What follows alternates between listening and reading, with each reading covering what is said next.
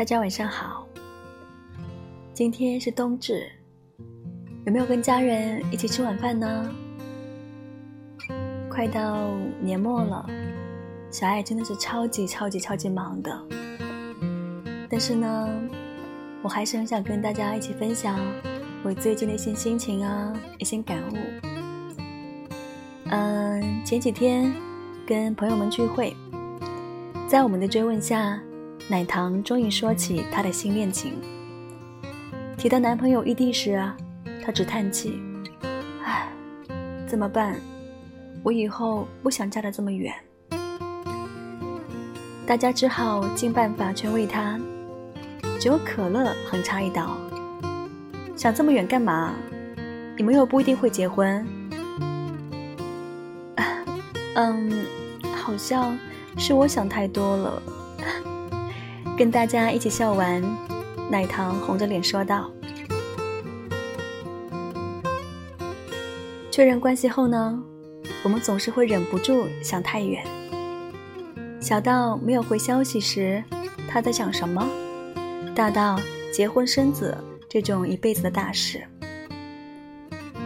我们都热衷于给一段关系设立一个期限，通过期限长短来判断。”这段关系有多牢固，多热烈，而最让人心动的，莫过于“一辈子”这三个字。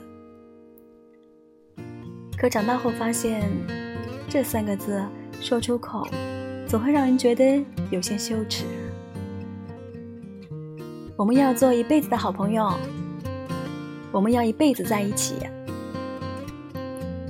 说出这种话的人。如果不是个孩子啊，未免显得有些莽撞天真，太浮夸了，不像是个成年人会说的话。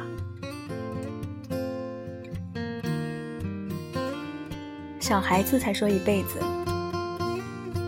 成人世界里，大人们能随时约出门都很罕见了。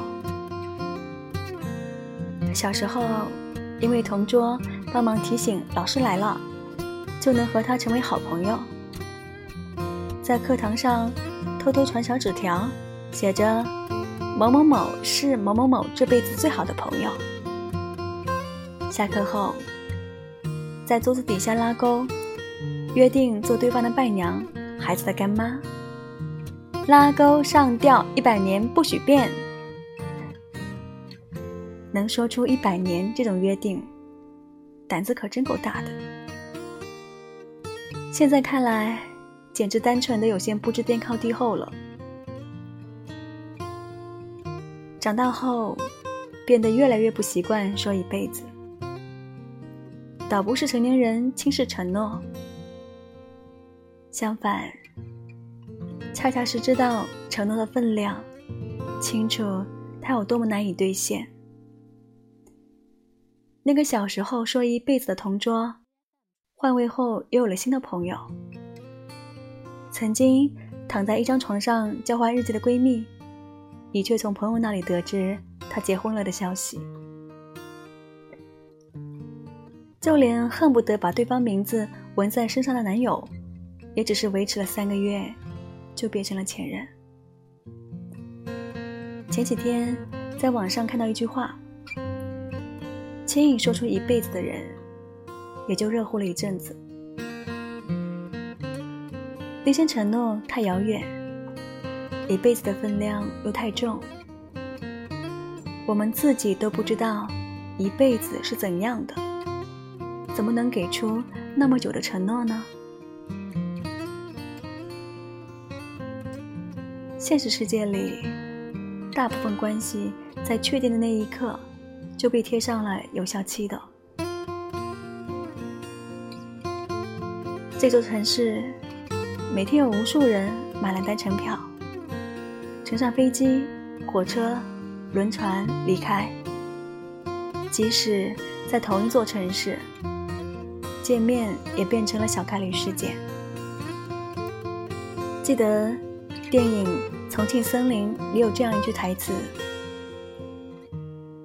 不知道从什么时候开始，在什么东西上面。”都有个日期，秋刀鱼会过期，肉罐头会过期，连保鲜纸都会过期。我开始怀疑，在这个世界上，还有什么东西是不会过期的？我们很清楚，感情也是有有效期的。如果我们在一起的时间有个时限，那么从见面那一刻开始，分开的时刻就开启了倒计时啊！谁也不知道这个数字是多少，一周、三个月，还是一年？所以，我们总是会害怕，害怕那些。曾经的承诺变成无法实现的空头支票，担心那些关于未来的构想变成相处实现之外的情节，更担心有些话刚刚说出口，就注定是一封因地址变动而无法寄出的信件，所以宁愿在心里。幻想一千遍往后余生的画面，也不会轻易说出一辈子。或许，不做会失效的承诺，是我们珍惜这段关系最无力的方式。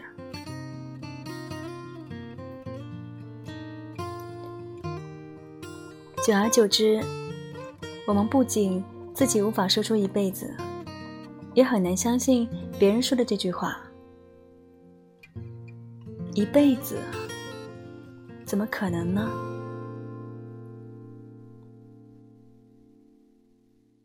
在《武林外传》中，吕秀才和郭芙蓉坐在屋顶上赏月，在夜色中，两人有一段很有意思的对话。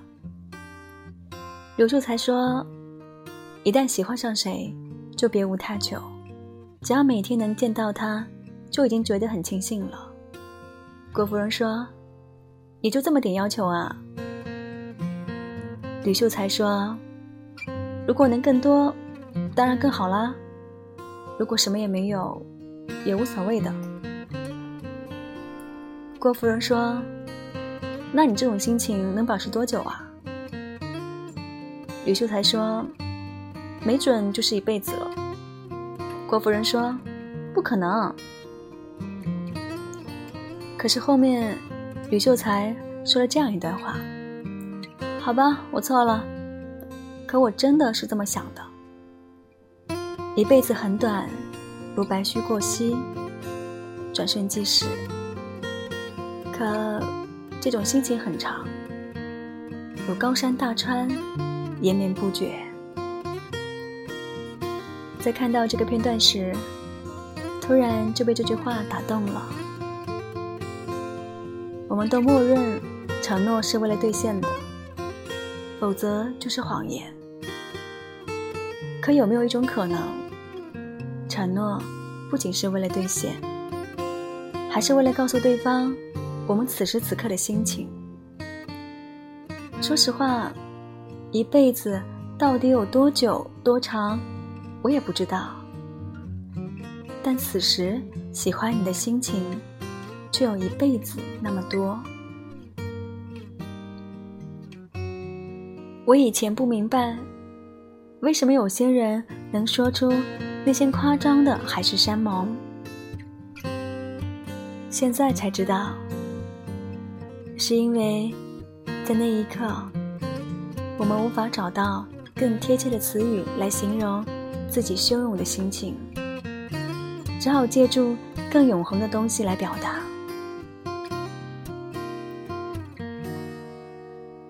所以，知道我有多喜欢你吗？看到你的第一眼，我就想到了一辈子。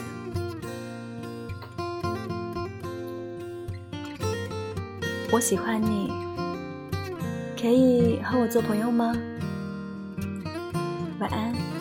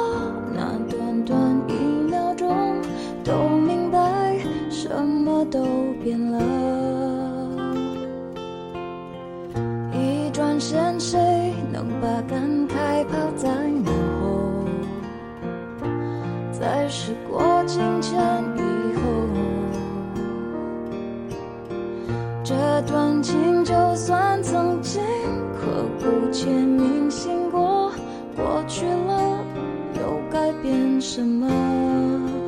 地球太阳